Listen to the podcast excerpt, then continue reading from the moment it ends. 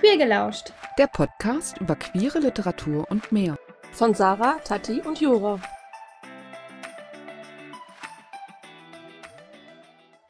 Hallo und herzlich willkommen zu einer neuen Folge von Queer gelauscht. Mein Name ist Sarah und das heutige Interview führe ich alleine mit unserem Gast, der Tati leider krank geworden ist. Bei mir zu Gast ist heute Autorin und Coverdesignerin Fenja Wächter. Schön, dass du da bist. Ja, vielen lieben Dank für die Einladung und ich freue mich auch riesig schon auf das Gespräch und bin auch ein klein wenig aufgeregt. ich glaube, das sind sie alle. Ähm, ja, Fenja hat zwei Bücher über Drachen geschrieben, über die wir uns heute unterhalten wollen. Der erste Band ist letztes Jahr erschienen und heißt Die Drachen von Atlantis, Phaedrakon. Und darin geht es um ähm, ja, Drachen, wie der Titel sagt. Die Drakonen von Atlantis äh, sind vom Aussterben bedroht und ausgerechnet der jüngste Drakon, Fei, äh, findet deren Seelengefährten. Ähm, Hoffnung flammt unter den letzten Drakonen auf, doch äh, damit Atlantis nicht untergeht, muss ein großes Opfer gebracht werden. Genau, und äh, jetzt im März ist Band 2 erschienen, die Drachen von Avalon, Leandrakon. Und äh, da begleiten wir Leandrakon durch ein Portal in die Welt der Menschen. Ähm, dort wird er von verfluchten Wesen angegriffen und schwer verletzt. Er rettet sich an einen Ort, wo er seinem Seelengefährten begegnet. Äh, ein Umstand, den beide, der beide nicht mit Freude erfüllt. Doch äh, sie müssen zusammenarbeiten, wenn sie den Fluch aufhalten wollen. Ich finde zwei spannende Bücher, äh, die sehr unterschiedlich sind, äh, aber trotzdem mir Spaß gemacht haben bei Lesen. Und ich freue mich mit dir heute über diese beiden Bücher zu sprechen. Ja, ich mich auch. Ja, dann fangen wir doch einfach gleich mal an.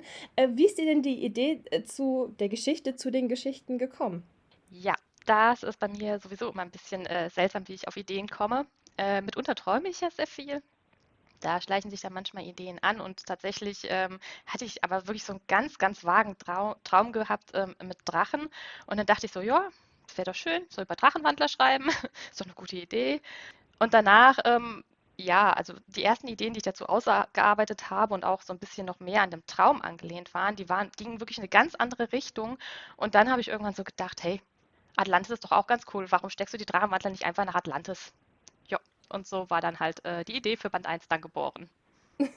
Ich finde es vor allem interessant, dass du sagst, ja, ich träume. Also ich glaube, wenn ich mich so an andere Gespräche erinnere, viele sagen halt, dass sie so Alltagsideen haben. Weiß ich, die sitzen im Auto auf dem Weg zur Arbeit äh, oder sind unter der Dusche oder sowas. Da ist eine Situation und durch die kommt eine Idee. Also wirklich so, so mitten im Alltag und bei dir komplett anders. Du träumst davon. Das finde ich irgendwie, ist doch was anderes. ja, das ist tatsächlich bei mir. Ähm meistens erinnert man sich ja, also mit vielen Leuten, mit denen ich mich unterhalte, die erinnern sich halt selten an ihre Träume. Das wäre eben meine nächste Frage gewesen. Wie behältst du dir das dann? Also wachst du da mitten in der Nacht auf und, und schreibst du das schnell auf oder denkst du so, okay, schaffe ich bis zum nächsten Morgen mir zu behalten? äh, ja, in der Regel schaffe ich es tatsächlich, mir das zu behalten. Ähm, es gibt ja dieses äh, luzide Träumen.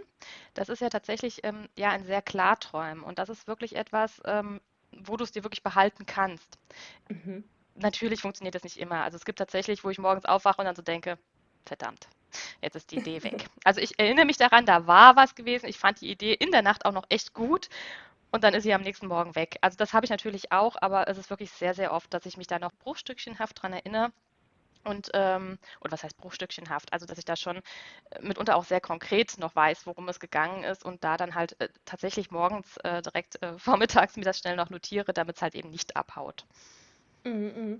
Aber wenn ich einmal auch angefixt bin von der Idee, dann äh, entwickelt die sich auch so ein bisschen weiter. Also sobald da äh, ich dieses Gefühl habe, oh ja, das ist eine coole Idee, dann äh, verselbstständigt die sich auch einfach. Also dass dann wirklich auch in dem Moment, wenn ich dann morgens dann da sitze und notiere mir die, dass mir dann zusätzlich noch andere Ideen kommen, ähm, um das runterzumachen, weil, ne, also für die Leute, die sich halt an, an äh, Träume erinnern, die sind mitunter ja sehr wirr ja auch. und die machen mitunter auch nicht Sinn. Also die muss man schon in irgendeine Bahn bringen, die dann halt auch Sinn macht. Mhm. Und notierst du dir denn die Ideen einfach in ein Notizbuch oder hast du da wirklich Ordner auf dem PC, äh, wo du dir das alles abspeicherst? Nee, da bin ich tatsächlich äh, total oldschool unterwegs und habe tatsächlich einfach Notizbücher. Äh, sehr viele tatsächlich.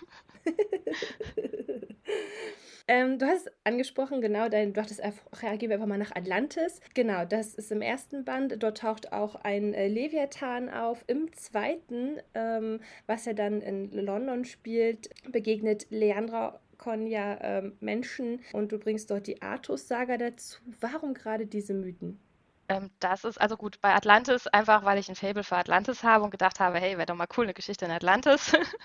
also es kam einfach wirklich daher. Und das andere war so ein bisschen ähm, dieses Ding, wo lande ich gerade? Ja, also wenn ich natürlich schon ähm, einfach die Artus-Sage habe und ich habe Avalon, ähm, dann war einfach naheliegend, dass ich in Großbritannien einfach bin. Ähm, das ist genauso wie, ähm, das ist eine Idee, die parallel äh, zu den Atlantis-Drachen existiert hat. Da können wir nachher nochmal drüber reden. Das wäre so ein Beispiel, wo ich drüben irgendwo, ähm, ja, in Mittelamerika halt einfach bin, ja, wo ich dann irgendwie äh, dieses Ding von Eldorado halt nochmal aufgreife. Die Idee ist auch sehr konkret gewesen und die war auch parallel zu diesen anderen. Ich habe mich dann halt wirklich aber einfach für Atlantis entschieden in dem Moment. Hm, hm. Hast du dich da der sehr einlesen müssen?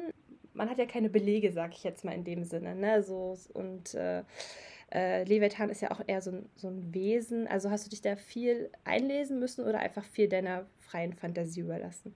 Ähm, das kommt tatsächlich daher, dass ich in meiner Kindheit einfach total angetan war von äh, sämtlichen äh, Mythen, Legenden, Sagen ähm, und die mich total fasziniert haben, egal ob wir jetzt ne, in, im griechischen Bereich waren oder ne, asiatischen Raum, äh, ganz egal, oder halt ja klar auch Artus, ne?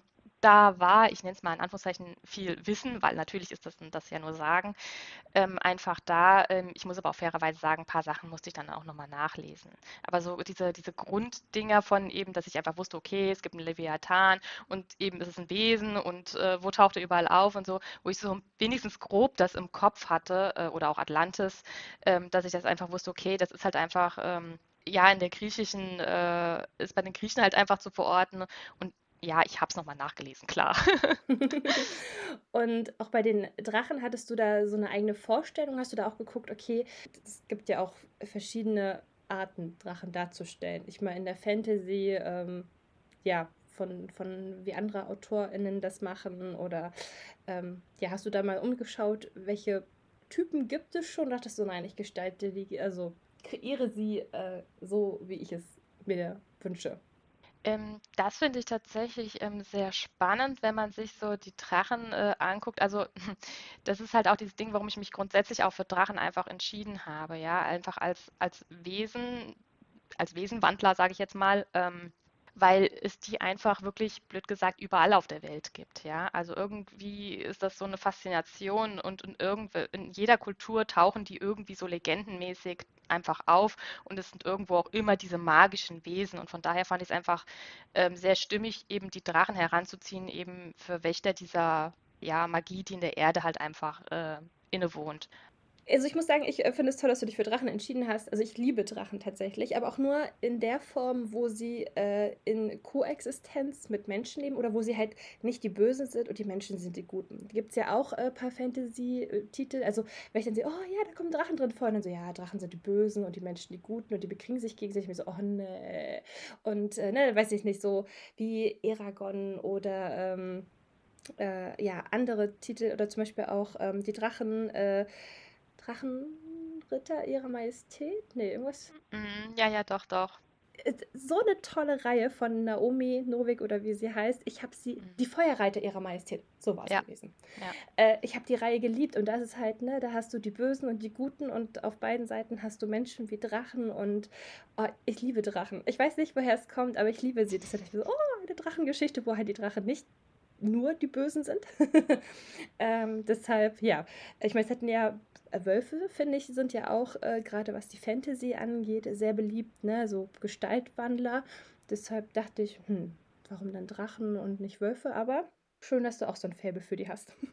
Ja, nee, also wirklich, das liegt äh, einfach wirklich daran, dass die halt überall auf der Welt einfach auftauchen und dass überall dem eben dieses Mythische und dieses Magische halt einfach zugesprochen wird oder ne, einfach ein anderer äh, was anderes drumherum halt einfach herrscht als bei Wölfen, weil Wölfe halt einfach real sind. Und je nachdem, welche Kulturkreis du guckst, wird Wölfen etwas ganz Unterschiedliches halt ja angedichtet oder halt nicht. Und das hast du bei Drachen halt nicht. Also dadurch, dass sie halt einfach nur, ne, die, die laufen ja nicht in der, äh, in der Regel um die Ecke halt um den Weg. Also das war jetzt doof formuliert. Ich hoffe, du weißt, was ich meine. ja. Also die Wahrscheinlichkeit, einen Drachen zu treffen, ist sehr gering. Das stimmt. Außer es, es gibt nicht diese, diese kleinen, also ich weiß gar nicht, ob man die Drache nennt, aber es gibt doch diese, diese, also echten echten Eidechsen oder irgendwie sowas. Aber ja, in der Größenordnung, von der wir sprechen, ist es dann doch eher unwahrscheinlich. Genau. Ach so, genau, jetzt weiß ich wieder. Du hattest eben gefragt gehabt, nämlich ähm, wie das Drachenbild zustande kam. Also ich für mich bin da halt einfach, ich nenne es mal dann europäisch geprägt. Also ich habe da wirklich dieses klassische Drachenbild ne, mit Flügeln und die haben vier, vier Füße und einen langen Schwanz und einen langen Hals und ein großes Maul und also was man halt da so aus den gängigen Filmen, sage ich mal, kennt, so von Braveheart, okay, vielleicht noch ein bisschen abgewandelt, das gebe ich zu. Aber so, ähm, es gibt ja wirklich äh, andere Kulturen, wo die ja wirklich im Prinzip mehr gefiederten Schlangen halt einfach entsprechen oder ne, wo es eher dann auch Richtung Lindwurm geht und keine Ahnung. Oder hier eben auch im asiatischen Bereich, wo du halt überhaupt nicht diese Flügel einfach hast, sondern eher mhm. dieses, ich glaube, du hast Bild, was ich, also du weißt das Bild, was ich gerade meine. Die ja. sind da ja immer mit der Kugel und so, die die Kugel halt halten, die haben halt einfach eine ganz andere ähm, Vorstellung davon eben, was Drachen halt sind. Aber da bin ich halt aktuell noch sehr klassisch. Aber die ursprüngliche Idee war wirklich gewesen, dass ich, wenn ich in einen anderen Kreis halt einfach komme, ähm, dass ich dann die Drachen auch wirklich anpasse, in diesem Kulturkreis entsprechend. Aber ja, das ist äh, ganz, ganz ferne Zukunftsmusik und ob ich das dann tatsächlich dann auch so mache, das weiß ich jetzt auch noch nicht. Gerade im ersten Band äh, hast du ja Atlantis, was niemand von uns besuchen kann. Und äh, äh, das ist, fand ich manchmal, es ist total, obwohl es, es ist eine Stadt, man denkt so, naja, ne, die wird halt beschrieben. Und doch war es manchmal sehr komplex mit den verschiedenen Vierteln. Äh, die Stadt ist untergegangen, es herrschte dort Krieg. Und wie hast du da so diesen, es war ja doch eine Welt für sich irgendwie gewesen ähm, mit dem Leviathan, den, den ja, Streitigkeiten und wie hast du da den Überblick behalten? Also hast du wirklich so skizziert, so statt das und weiß ich nicht, oder einfach losgeschrieben? Nee, nee, also in der Vorarbeit gehe ich schon hin, ähm, und überlege mir halt einfach ein komplettes Konstrukt. Ja, also wie soll mein Atlantis einfach aussehen? Was ist da passiert? Äh, wie kam es zu dem Untergang? Ähm, wie haben die Menschen und die Drakon zusammengelebt? Ähm, und auch gerade dieser Leviathan, wo rührt der her? Und auch diese ganze Background auch von den äh, Drakon selbst. Ja, da habe ich mir ähm, wirklich Gedanken zu gemacht, ausgiebig. Also die gibt es schon seit jeher und keine Ahnung. Und das notiere ich mir dann auch wirklich alles. In dem Moment, wenn ich dann anfange zu schreiben und wirklich die Geschichte und die Handlung ähm, einfach fließt und da können sich Details tatsächlich auch ändern und das ist auch wirklich etwas, was nicht unbedingt in dieses ursprüngliche Dokument zurückwandert. Das behalte ich mir dann tatsächlich. Aber hm. ansonsten so dieses, dieses Grundgerüst, sage ich mal, das, äh, das notiere ich mir, bevor ich schreibe und danach schreibe ich erst die Geschichte und ja, da kann halt einfach zur Anpassung noch kommen, aber genau. Jetzt ist es so, vielleicht haben das äh, sich einige gewundert, die meine Einleitung gehört haben, wo ich dann plötzlich von Fay deren spreche und nicht seinen oder ihren, also andere Pronomen verwendet habe. Äh, deine Drakonen sind non-binär. Hat das einen bestimmten Grund? Ja, die Frage, die hängt übrigens sehr damit zusammen, warum ich überhaupt schreibe. Tatsächlich.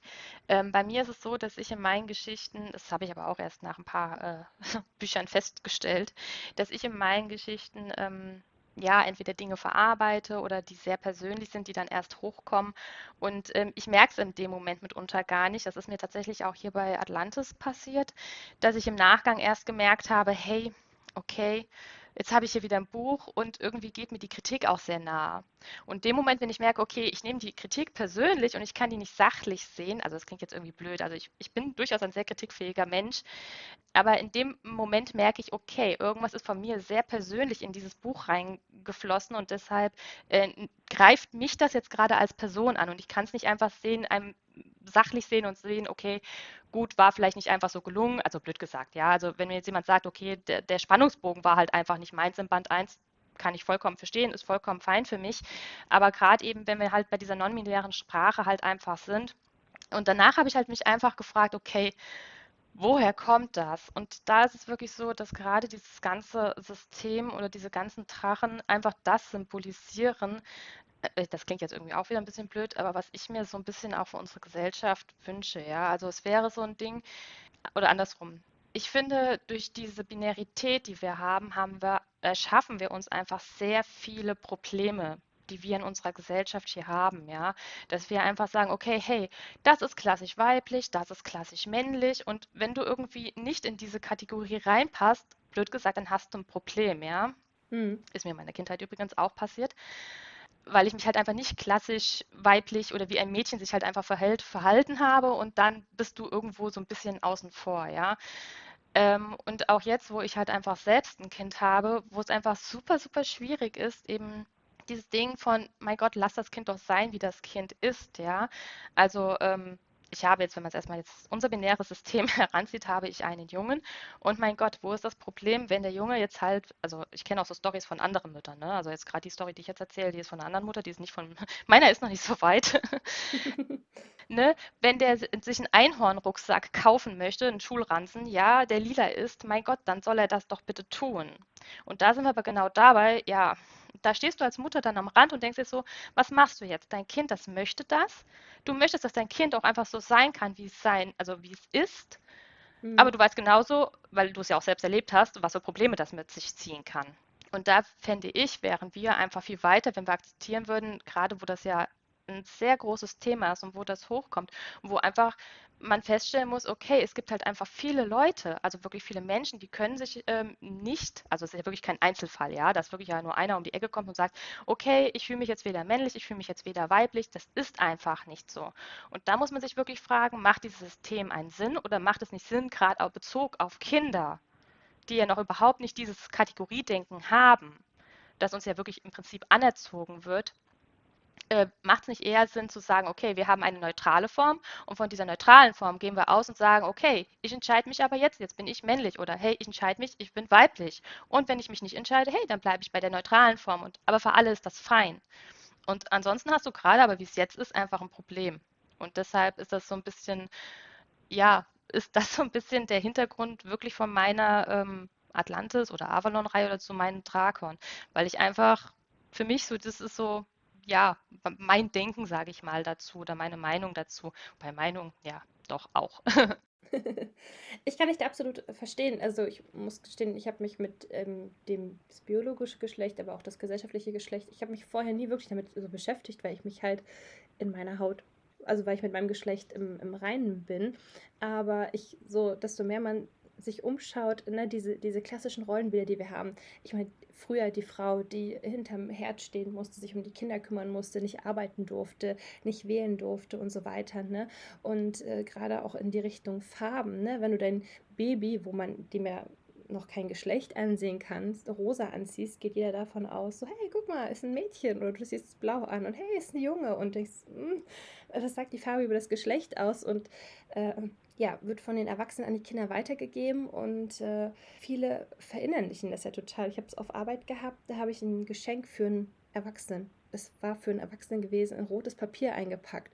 Und die Kundin meinte zu mir, ob ich das nicht in Blau einpacken könnte. Und ich so, hä, sie wollte jetzt, dass ich in blaues Papier einpacke. Ja, ich so, wollte schon neues Papier holen, weil das konnte ich nicht mehr verwenden. Und äh, sie so, äh, ja, nee, nee, dann das wird schon so gehen für den Mann. Und ich dachte mir nur, ich habe dann so ein bisschen später hinterhergeschoben, so früher war rot die Farbe der Könige. Und also, ähm, es ist rot, es ist blau, es ist Geschenkpapier. Äh, wie viele äh, bewundern das Geschenkpapier? Oh, das ist aber schön. Vielen herzlichen Dank, dass du gerade das ausgewählt hast. Ähm, das machen, glaube ich, weiß ich nicht, nicht so viele. Von daher, äh, die reißen es auch einfach auf und freuen sich, was sich darunter verbirgt. ja. Und ich dachte, ich bin so, es ist eine erwachsene Frau von mir, die es für einen erwachsenen Mann geschenkt hat. Und ich dachte mir so, ehrlich jetzt, wir, ja, also es ist so, so schade, dass es, und eben nicht nur diese Farben, aber dieses, dieses ganze, ganze Bild. Also es wäre schön, wenn es da einfach mehr, ja, das mehr aufgebrochen werden könnte. Einfach, ja, dass wir uns nicht so daran festklammern, wie ein Mann zu sein hat, wie eine Frau zu sein hat. Und wenn du da nicht passt, bist du ein, ein, ein Sonderling, wo ich mir denke, wir sind alles Menschen, wir können nicht gleich sein. Genau. Ja, das ist mir auch nochmal ganz wichtig, nicht, dass das jetzt so rüberkam. Ja, das bezieht sich jetzt nicht nur, also es haben sowohl natürlich die Frauen ein Problem, als auch natürlich auch die Männer ein Problem. Ja, also ne, wir haben ja toxische Männlichkeit. Das ist genauso wenig witzig für die, auch selbst wenn sie es gar nicht selbst mitkriegen. Ja, das ist genauso wenig äh, witzig für die äh, wie ähm, wie die Frauen, die mitunter dann halt im Job oder so nach wie vor noch benachteiligt werden. Ja, also ich komme ursprünglich hm. aus der Personalabteilung es existiert definitiv ein Lohnunterschied. Das ist halt einfach so. Ähm, ja, aber ähm, wie gesagt, es ist uns allen nicht geholfen damit, wenn wir in dieser Binarität, wie sie aktuell einfach vorherrscht und mit diesen ganzen ähm, Gedanken, die wir damit verbinden und Erwartungen vor allem, äh, damit ist uns einfach nicht geholfen. Also selten geholfen. Wenn wir uns dafür entscheiden, also wenn man halt einfach als Grundlage eine neutralere Form hätte, dann wäre man ja mehr offen dafür. Also ich hoffe, du weißt, worauf ich hinaus möchte. Hm. Dann, dann hast du ja das als Grundlage und wenn du in die eine Richtung gehst, ist okay, wenn du in die andere Richtung gehst, ist okay und wenn du in der Mitte bleibst, hey, ist auch okay. Ja, es gibt tatsächlich äh, eine, eine Buchreihe, ähm, ist auch Fantasy und äh, aber das ist halt so, ich glaube, das sind, das sind Gestaltwandler. Auf jeden Fall gibt, ich weiß nicht, bis die 14 sind oder so ähnlich, wachsen sie ähm, non-binär auf, also weil es eine englische Reihe ist, sind deren Pronomen they. Und äh, mhm. dann gibt es so eine, so eine Zeremonie und sie entscheiden sich, sind sie männlich, weiblich oder bleiben sie weiterhin non-binär, also ne, welche Pronomen verwenden sie dann? Das ist für alle völlig okay. Ich denke mir so, oh, das wünschte ich mir auch irgendwie so, ne? Vielleicht ziehst du dich schon von Anfang an gern Kleider an und so weiter, aber kannst dich ja trotzdem männlich sehen. Oder ähm, ja, du fühlst dich von Anfang an, ne, du bist weiblich, dann, dann lebst du das so aus und, und bringst es so weiter. Aber ne, da stößt sich niemand an. Ich dachte mir so, oh, was für eine schöne Welt. Die haben andere Probleme, aber die hätten wir so oder so. Aber da ich mir so, das ist mal eins weniger. Ja, genau. Man hat auch andere Probleme, also genug andere Probleme. Da muss man sich nicht noch so eins kreieren. Oder wir haben es ja leider. Äh, kreiert wird es ja leider nicht. Aber das ist, äh, ja, ist spannend übrigens. Fand ich jetzt, äh, ich, ich kenne die Reihe nicht. Ich lese aber tatsächlich auch nicht Englisch. Sprachig, also von daher. Aber das klingt echt interessant. Ja, es, es nimmt nur einen kleinen Teil ein. Die Hauptgeschichte ist anders, aber das finde ich, äh, als ich das gelesen habe, dachte ich mir so, oh ja, das ist finde ich, find ich richtig schön. Jetzt ist es ja so, ähm, wir in Englischen, ähm, diejenigen, die Englisch lesen, oder vielleicht, es taucht ja mittlerweile auch in deutschen Büchern auf, das äh, Pronomen they. Ähm, bei uns im Deutschen ist es halt ein bisschen schwierig, da halt unsere Sprache auch auf dieses männlich, weiblich, ähm, mhm. sächlich, ne, auf diese drei ähm, Geschlechter äh, fokussiert ist. Ähm, gibt es den, bei uns Neopronomen, aber nicht nur eins, sondern verschiedene. Und du hast dich für they, them entschieden oder die verwendest du. Warum gerade diese? Es gibt ja zum Beispiel auch Xia und ich, das ist das Einzige, was ich schon mal in einem deutschen Buch gelesen habe. Aber es gibt, glaube ich, noch viel mehr. Irgendwas mit P, glaube ich auch. Ja, äh, es gibt da super, super, super viele. Ich habe mich tatsächlich nachher für Day Dem entschieden, ähm, weil ich einfach eine Textprobe genommen habe, habe verschiedene eingefügt und habe es wirklich Testlesern einfach gegeben und ich an der Stelle einfach, ich nenne es mal aufgrund der Lesbarkeit entschieden habe. Ähm, ich hatte auch für meine Drakon äh, ein komplett eigenes System erstellt gehabt was ich persönlich ganz gut fand. das war aber halt einfach äh, total komplex gewesen.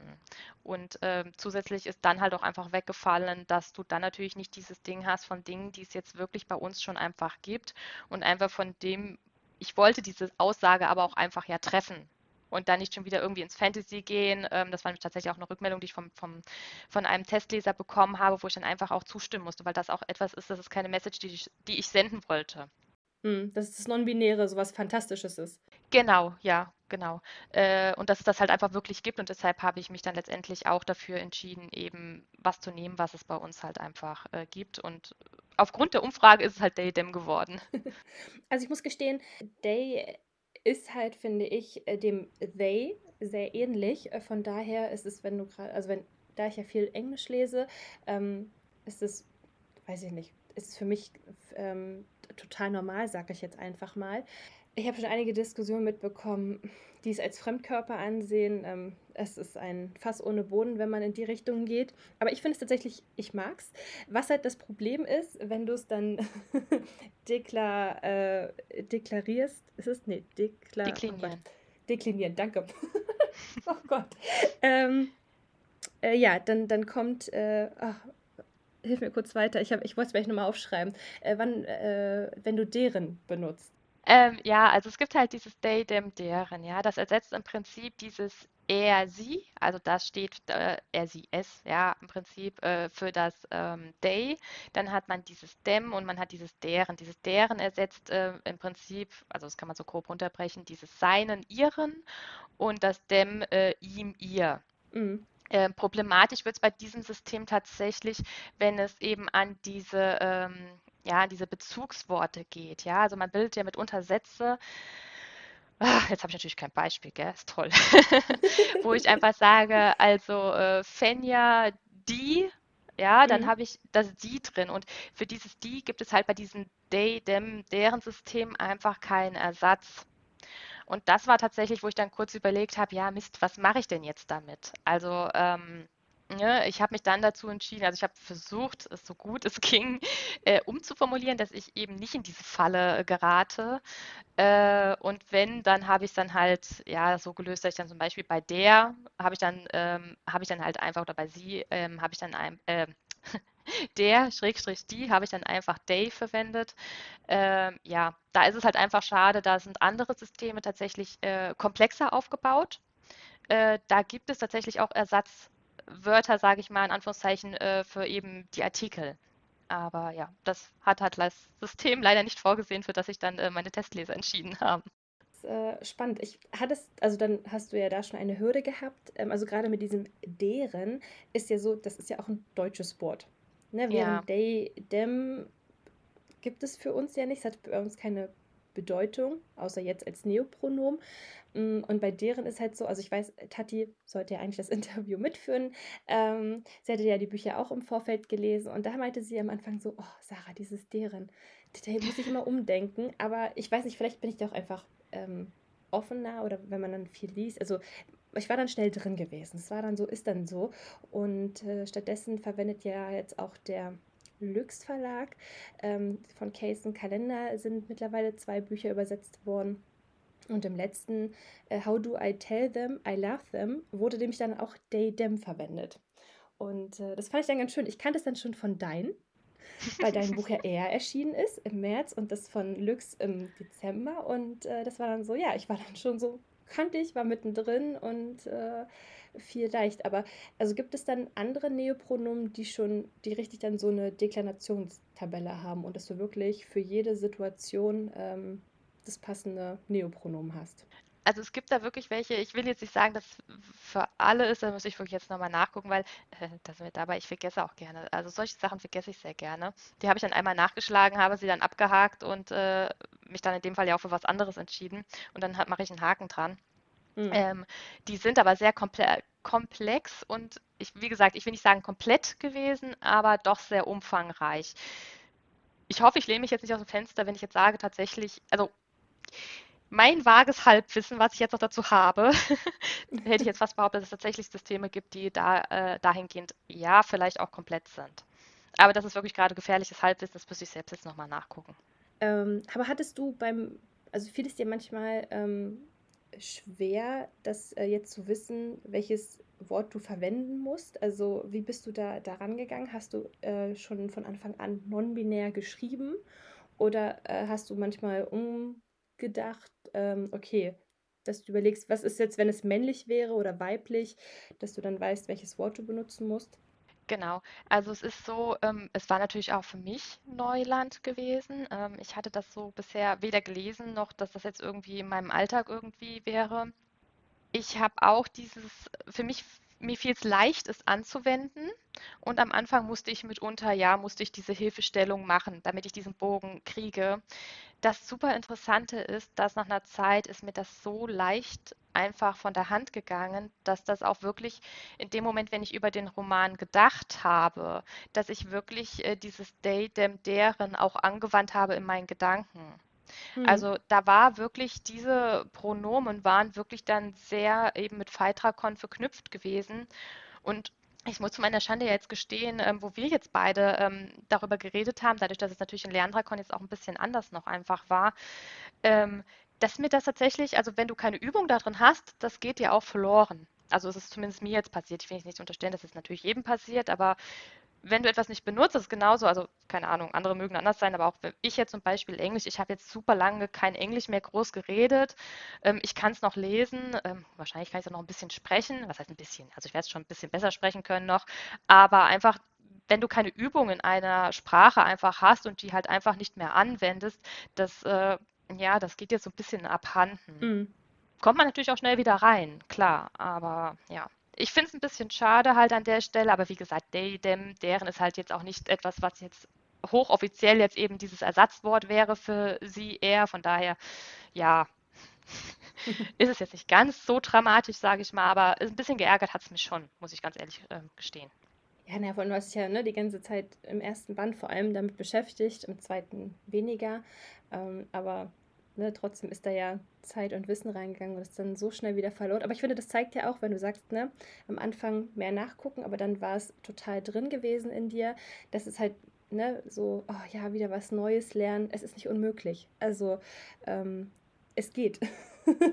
ähm, und äh, ja, du hast es ja gesagt, Pfeildragon ist non-binär, verwendet diese Neopronomen äh, im Gegensatz zu Leidra Le Leandrakon, wie komme ich, ja, im Gegensatz zu Leandrakon, der äh, männliche Pronomen bevorzugt.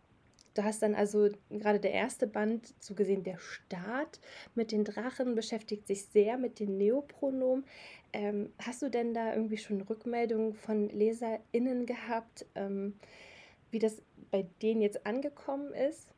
Ja, ähm, das war halt sehr durchwachsen gewesen. Ähm, ja, also wir haben es natürlich einmal gehabt, ähm, auch so wie ich jetzt beim Schreiben dieses Feeling hatte, ne, am Anfang ist es ein bisschen ungewohnt, aber man findet da halt einfach schnell rein oder was du ja auch beschrieben hast, dass du gesagt hast, okay, am Anfang war es vielleicht ein bisschen komisch, aber dann, ne, wenn man sich einmal da zurechtgefunden hat, dann funktioniert das. Und dann habe ich natürlich aber auch die Rückmeldungen äh, bekommen, dass das halt überhaupt nicht geht.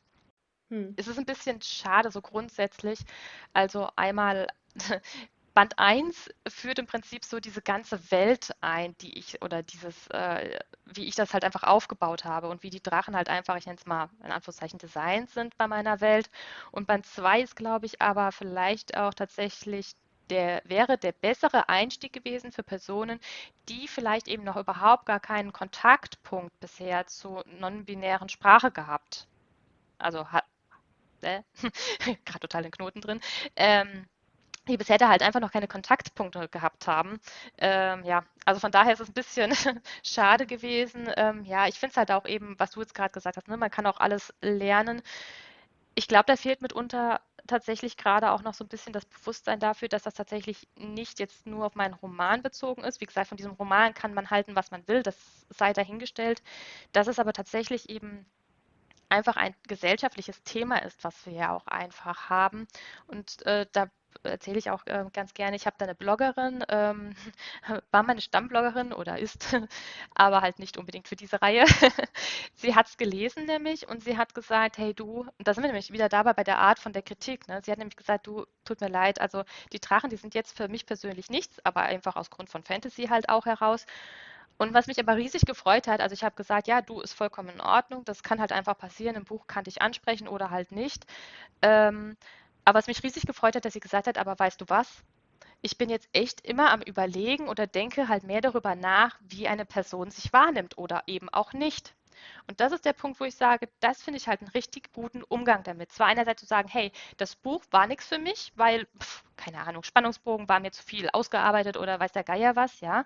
Mhm. Ähm, aber ich konnte wenigstens für mich einfach das halt eben rausziehen, dass ich einfach da ein anderes Bewusstsein gerade für entwickelt habe. Und das hat mich wirklich sehr gefreut. Ja, also wie du es auch gesagt hast, ne, das ist nicht jetzt, das, das, hast du dir nicht ausgedacht, diese, diese, äh, das Non-Binär-Sein. Das ist ja in unserer Gesellschaft. Es sind Menschen, die sich non-binär identifizieren. Und das, das sind keine Fantasy-Wesen. Das sind Menschen wie wir, die Gefühle haben. Und ähm, ja, erst vor kurzem hatte ich da eine Diskussion und ähm, da habe ich gedacht, das kann man nicht einfach, ja, mein Gott, äh, müssen die halt mit klarkommen, wo ich mir denke, warum? Also es ist, ne, die, die fühlen genauso, wie, die sind nicht anders als wir. Das sind Menschen, Punkt. Und äh, es ist schade, dass es äh, so, dass es für manche so, so aufstößt. Aber schön, dass dann deine äh, Stammbloggerin, äh, ja, wie gesagt, ne, manche mögen Drachen nicht. Ich bin jetzt nicht so ein Fan von Zwergen oder Orks, gebe ich ehrlich zu. Die Bücher würde ich dann auch eher zur Seite legen. Aber ähm, ich würde sagen, die Message ist, ist angekommen, die du reingebracht hast. Ja, das ist es halt. Ja, ich, ich kann auch da total verstehen, das sind halt Diskussionen, die führt man halt auch mitunter einfach im Alltag, die habe ich auch. Ähm, also von daher kann ich dich da auch vollkommen verstehen. Ähm, ja, aber es ist halt so, und das ist so, finde ich, so ein tief menschliches Bedürfnis eigentlich, und das hat ja wirklich jeder, dass man ja von seinem Gegenüber egal worum es jetzt erstmal geht, so wahrgenommen werden möchte, wie man ist. Hm.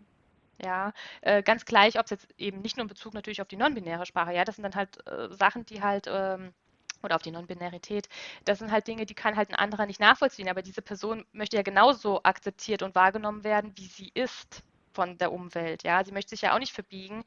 Ähm, und von daher, das ist immer das, wo ich so denke, so, ja, das ist halt einfach ein menschliches Bedürfnis, was wir einfach alle haben. Und dann zu sagen, ja, ich möchte, dass du mich aber so wahrnimmst, wie ich bin, aber das, das kann ich nicht für dich genauso tun. Das finde ich dann halt immer so, wo ich so denke, so, hm, ja, hm, so finden wir aber nicht zusammen. Ja, ja, ja. Ich hoffe, irgendwann, ja, wird äh, die Akzeptanz äh, größer sein und ähm, wir werden darüber nicht mehr so viel diskutieren müssen. Aber es ist noch ein weiter Weg da muss ich nämlich auch tatsächlich sagen, und das fand ich auch, äh, auch eine Story von meiner damaligen Kollegin.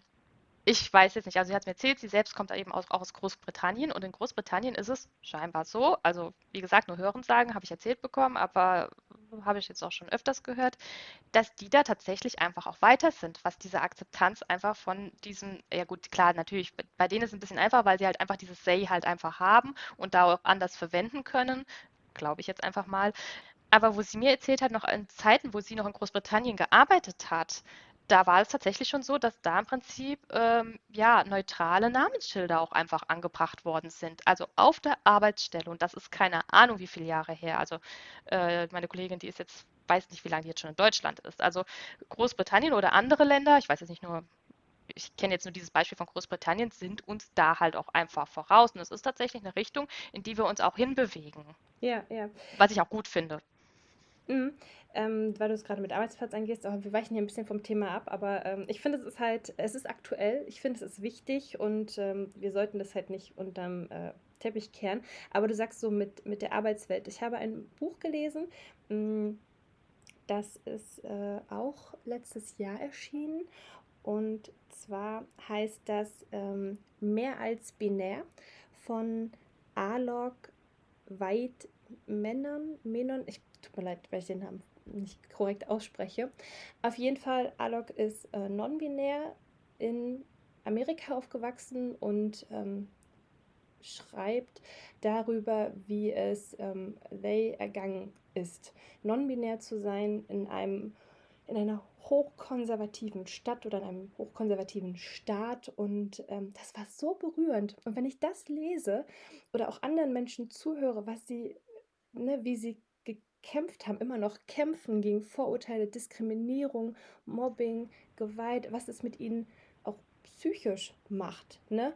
Also was ich da gelesen habe, da dachte ich mir so, wie kann man nur so grausam zu Menschen sein, nur weil sie in mein Weltbild nicht passen, nur weil ich so, so engstirnig bin. Und ähm, Alok schreibt auch darüber, ähm, gibt zum Beispiel so Probleme an, die uns alltäglich beschäftigen. Zum Beispiel Toiletten. Warum sind die nur männlich und weiblich? Wieso gibt es nicht weiß ich nicht, eine Toilette, wo alle hingehen können. Oder wenigstens Toiletten, die geschlossen sind, ne? So wie bei Frauen ja zum Beispiel auch. Ähm, und äh, da dachte ich so, also zählt so Probleme auf, wo ich manchmal dachte, ja, wieso willst du das jetzt lösen? Und ähm, Alok gibt gleich so die Lösung, die total einfach ist, mit an die Hand. Ich denke mir so, ja, es kann so einfach sein, wenn wir mal aus unserem, aus unserem Denken rauskommen. Ne? Man ist da ja auch so irgendwie eingeschränkt manchmal. Es ist manchmal so schwierig, so rauszugucken, so ein bisschen offener zu sein, finde ich. Ne? Geht mir ja auch so. Und ähm, das nochmal so, so am Rande, weil ich finde, also, ja, was Alok so schreibt, ähm, das war schon echt, huh. Und weiß ich nicht, wenn man dann irgendwie sagt, ja, die Menschen existieren nicht oder das, was sie fühlen, wie sie sich identifizieren, das ist nur Humbug, keine Ahnung was, da denke ich mir nur so, ey, komm. Ja, vor allen Dingen, sie müssen sich in unser System halt einfach einfügen. Ne? Dieses Ding von, ja, hier sind nur zwei Toiletten, ja, such dir halt eine aus oder du bist halt das, dann geh doch bitte dahin. Ähm, ja, das funktioniert halt einfach nicht. Das ist genau das, was ich meine am Anfang, wo ich sage, ja, ähm, das bringt uns gerade als Gesellschaft einfach nicht mehr weiter, gerade vor den ganzen Problemen, wenn man jetzt wirklich mal einfach den Fernseher anmacht, was ich übrigens sehr selten mache aus Gründen. Da packst du dir den Kopf, was in der Welt los ist, ja, oder auch hier in Deutschland. Also als Gesellschaft bringt uns es nicht weiter, stehen zu bleiben, zu sagen, ja, pff, ist doch alles fein. Ja, okay, hey, für dich ist alles fein, aber anscheinend da draußen ist nicht alles fein. Guck dich doch mal um. Äh, und da kommen wir nicht weiter, indem wir halt einfach uns da hinstellen und sagen und die Arme verschränken und sagen, äh, läuft bisher und so weiter und so fort. Und das ist einfach eine Sache, ähm, ja, des Wollens im Endeffekt. Also das ist jetzt ein blödes Beispiel, aber ähm, gerade jetzt eben nochmal bezogen auch auf Sprache.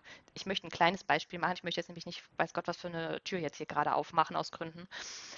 Ähm, aber wenn ich überlege, meine Großeltern und die englische Sprache, ja, da waren die mhm. überhaupt nicht offen für. Ja, das war für die totales Konstrukt. Ja, brauchen wir hier nicht. Wir haben hier die deutsche Sprache.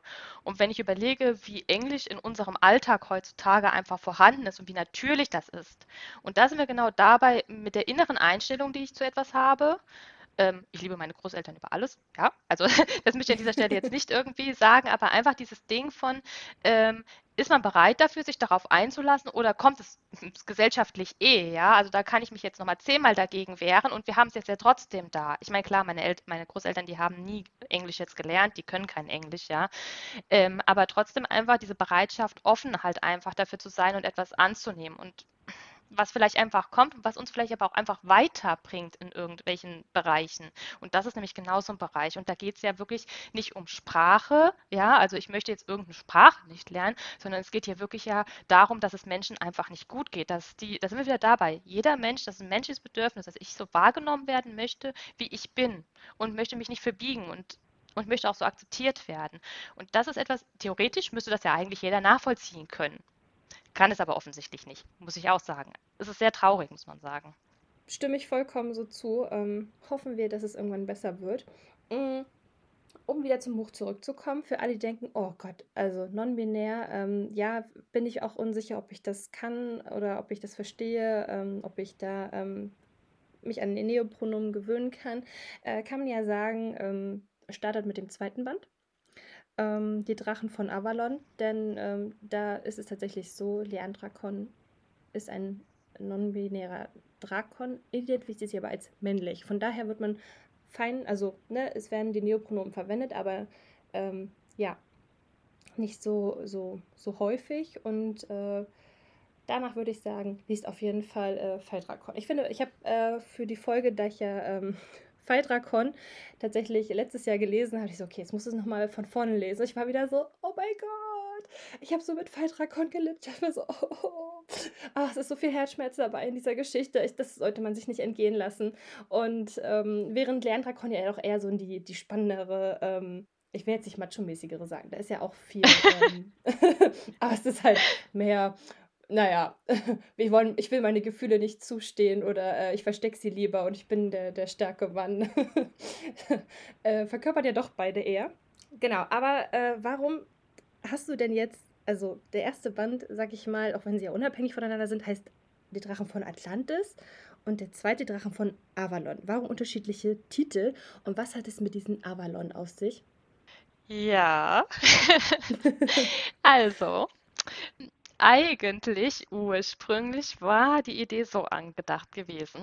Wie gesagt, ich hatte ja schon mal erwähnt, dass sich da mehrere Drachengeschichten, äh, Ideen angeschlichen hatten damals. Äh, und ich hatte da so im Kopf, dass ich dann mache, okay, ich mache sozusagen in Anführungszeichen eine Reihe, die Drachen von Atlantis und tue dann immer nur nach den Drachen, eben Phaedrakon, Leandrakon, Zelendrakon, tue dann so unterteilen. Ja, demnach hätte das ja jetzt auch die Drachen von Atlantis Leandrakon heißen müssen. Das war tatsächlich auch so in meinem Kopf drin gewesen, hättest du mich nicht berichtigt, ne? Also. Ja, es, es hieß ja tatsächlich auch am Anfang so, aber es hat sich A nicht richtig für mich angefühlt und B hat es tatsächlich bei meinen Bloggern schon für, zu Verwirrung geführt und dann bin ich darauf gekommen, ja, eigentlich, ne, der Band hat jetzt klar, ich meine, Leon Rakon kommt aus Atlantis, aber es spielt ja überhaupt nicht mehr in Atlantis und was hat er jetzt gerade nur, außer dass er jetzt daher kommt, was hat das denn jetzt noch mit Atlantis zu tun? Und das war so der Moment, weil die anderen Reihen waren nämlich immer so angedacht gewesen, dass ich immer einen Ort habe, wie blöd gesagt jetzt eben Eldorado oder so, ne? Oder pf, keine Ahnung, habe jetzt gerade kein anderes Beispiel, ähm, weil ich mir die noch nicht rausgesucht habe tatsächlich. da suche ich dann immer erst, wenn ich weiß, wo ich lande. dann suche ich mir erst irgendwelche Orte aus. ähm, und hätte dann halt eben das so gemacht und das hat aber überhaupt nicht mehr gepasst, dadurch, dass Leandrakon halt einfach partout aus Atlantis halt raus wollte. So. Und dann habe ich gedacht, okay, wo bin ich denn jetzt gelandet? Habe geguckt, okay, es geht zwar um Leandrakon, ich bleibe diesem Konzept, dass da immer der Drakon steht, um den es gerade geht, dem bleibe ich treu, aber ich nehme immer den Ort und diesen ähm, Energiepunkt oder diese Magie, um die es gerade geht, das nehme ich jetzt als Haupttitel und deshalb ist es dann die Drachen äh, von ähm, Avalon geworden. Und äh, Avalon halt eben, weil Avalon ja mit der Artus-Sage einfach verknüpft ist und das ja auch so ein sagenumwobener Ort ist, von dem man ja auch nicht genau weiß, wo liegt er, aber wo ja auch alles im Gleichgewicht war. Und von daher hat das einfach sehr stimmig in dieses Gesamtkonzept Konzept zu Atlantis einfach reingepasst. Ich meine, fängt beides auch mit A an, ne? Also schon mal. Ähm ja, das war aber Zufall.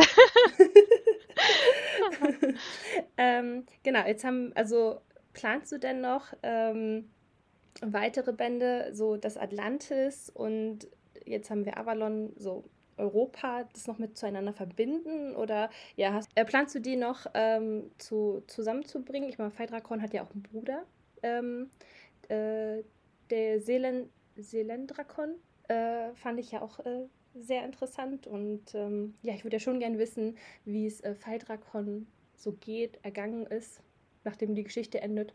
Day hat einen Nestling. Ja, ich habe nämlich genau, das war nämlich auch dieses Ding, dass ich nämlich auch Bruder und Schwester ja ersetzen musste, weil das ja natürlich auch wieder mit einem Geschlecht ähm, zu, zu, zusammenzuführen ist. Und deshalb hatte ich äh, dafür auch wirklich eben, dass es Nestlinge halt sind. Und dass die ja natürlich ja kein Geschlecht haben. Aber ich finde das sehr schön tatsächlich mit dem Nestling. Also es ist, es, ich habe da gar nicht so drüber nachgedacht, warum du da jetzt Nestling schreibst. Aber jetzt, wo du es erklärst, ist es total einleuchtend. Oh Gott. Ähm, aber ich fand auch diesen Begriff so, fand ich sehr schön. Ja, es war schon ein bisschen niedlich, gell? So, ja, ein Nestling. Ja. ja, der hat uns, äh, ich habe natürlich eine Umfrage darum gemacht. Äh, ich, ich, weiß gar nicht mehr, welcher noch. Es stand noch im Begriff. Oh nee, oder Nestling stand von vornherein fest, aber ich wusste nicht, wie ich den, äh, den, äh, den Drakon nennen soll, der das Ei gelegt hat. Das war noch so ein bisschen ein Begriff, der mir noch gefehlt hatte. Egal.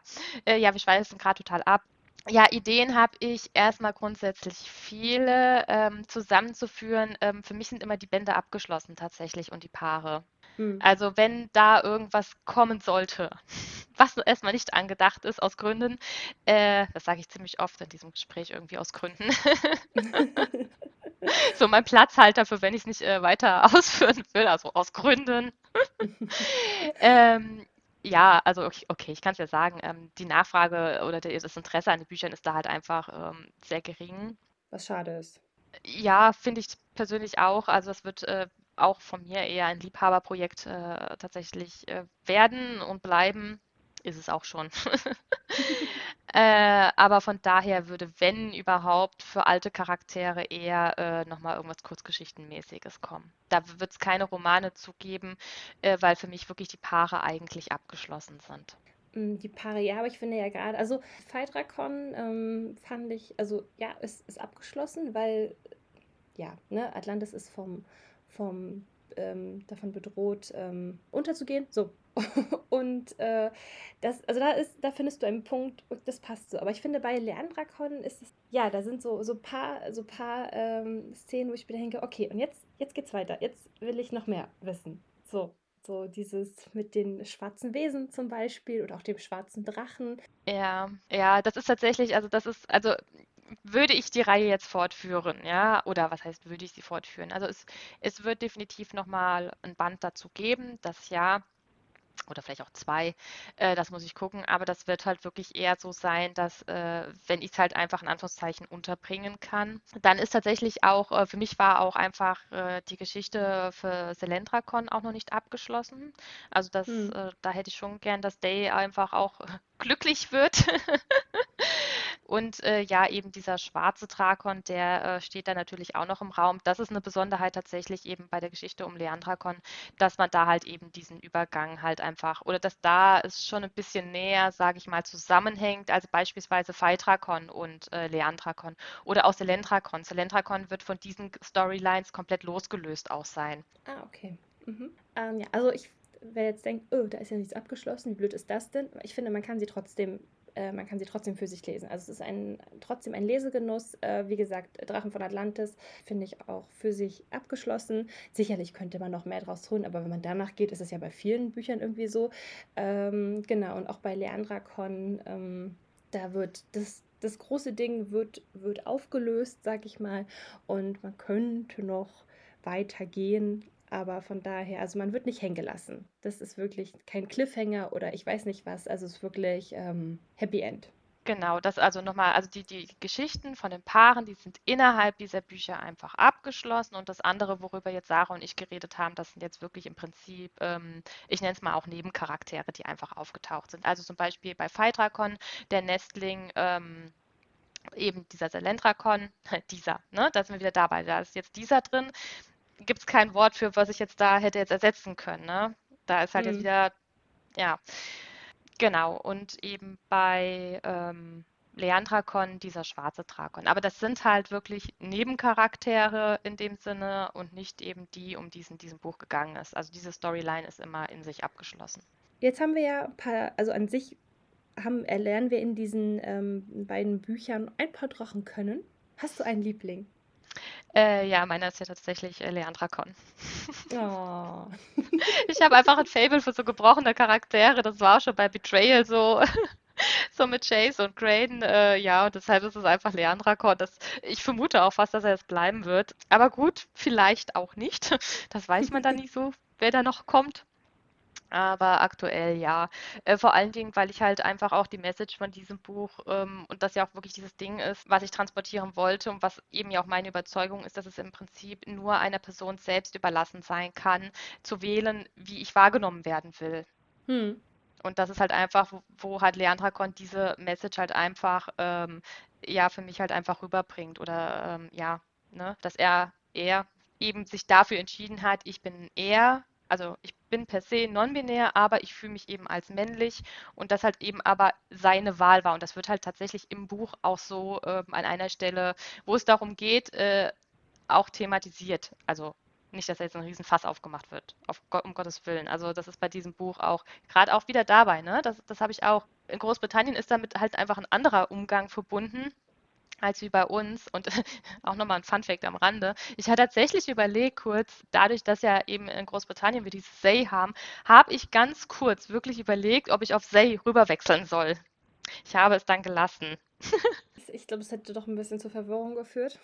ja, das habe ich dann auch befürchtet. Gibt es denn eine Szene, du darfst gerne äh, eine pro Buch auswählen, die dich sehr berührt, berührt hat oder wütend oder irgendwie anders emotional mitgenommen hat? Und wenn ja, welche? Ohne zu spoilern. Ohne zu spoilern. Ja, grundsätzlich sind das bei mir immer in Büchern diese Momente, wo ich als Autor auch gerade das Gefühl habe, äh, okay, das ist jetzt gerade ein Moment, wo der Charakter einfach am meisten verlieren kann. Auf welcher Ebene auch immer. Ja, also bei Phaedrakon ist das eben dieser Moment, ähm, wo einfach dieses Opfer erbracht werden muss in Band 1, um Atlantis zu retten. Und äh, bei Leander und, also Leandrakon und Aran ist das, äh, da gibt es tatsächlich keine konkrete Szene, sondern da ist es wirklich dieses Wechselspiel und dieser Kampf ähm, umeinander oder zueinander zu finden. Und das ist ja wirklich etwas, was sich ja relativ, also da, ich könnte es wirklich nicht an einer ähm, Szene in dem Sinne ausmachen, weil ich einfach dieses also ich persönlich, da sind wir wieder dabei, dass etwas von mir halt ein, einfließt, ähm, dass man halt natürlich ähm, grundsätzlich immer in jeder Beziehung so arbeiten muss und gut, da nochmal ein bisschen anders arbeiten muss. ähm, die haben da ja andere Sachen noch zu bewältigen und Sachen zu klären. Und das finde ich einfach, ich für mich menschlich finde das einfach einen unheimlich spannenden Konflikt. Und das ist nicht, dass ich dann irgendwie den Finger darauf legen könnte und könnte jetzt sagen, okay, das ist aber jetzt der Moment, sondern das ist so etwas, was sich einfach entwickelt. Und immer dieser Schritt aufeinander zu und dann funktioniert es aber nicht und dann wieder dieser Schritt zurück oder durch Umstände oder wenn dann irgendwas ne, hochkommt äh, oder es Ereignisse einfach gibt, aber trotzdem, dass man eigentlich weiß, hey, okay, aber wir hätten gerne einfach eine Mitte, wie finden wir die und wie halten wir die? Und das finde ich einfach, finde ich persönlich einfach für mich einen sehr äh, spannenden Konflikt. Ja, ja, ja, Ach, es gibt einige schöne Szenen. Kann ich verstehen, dass du da jetzt nicht genau sagen kannst, die oder die.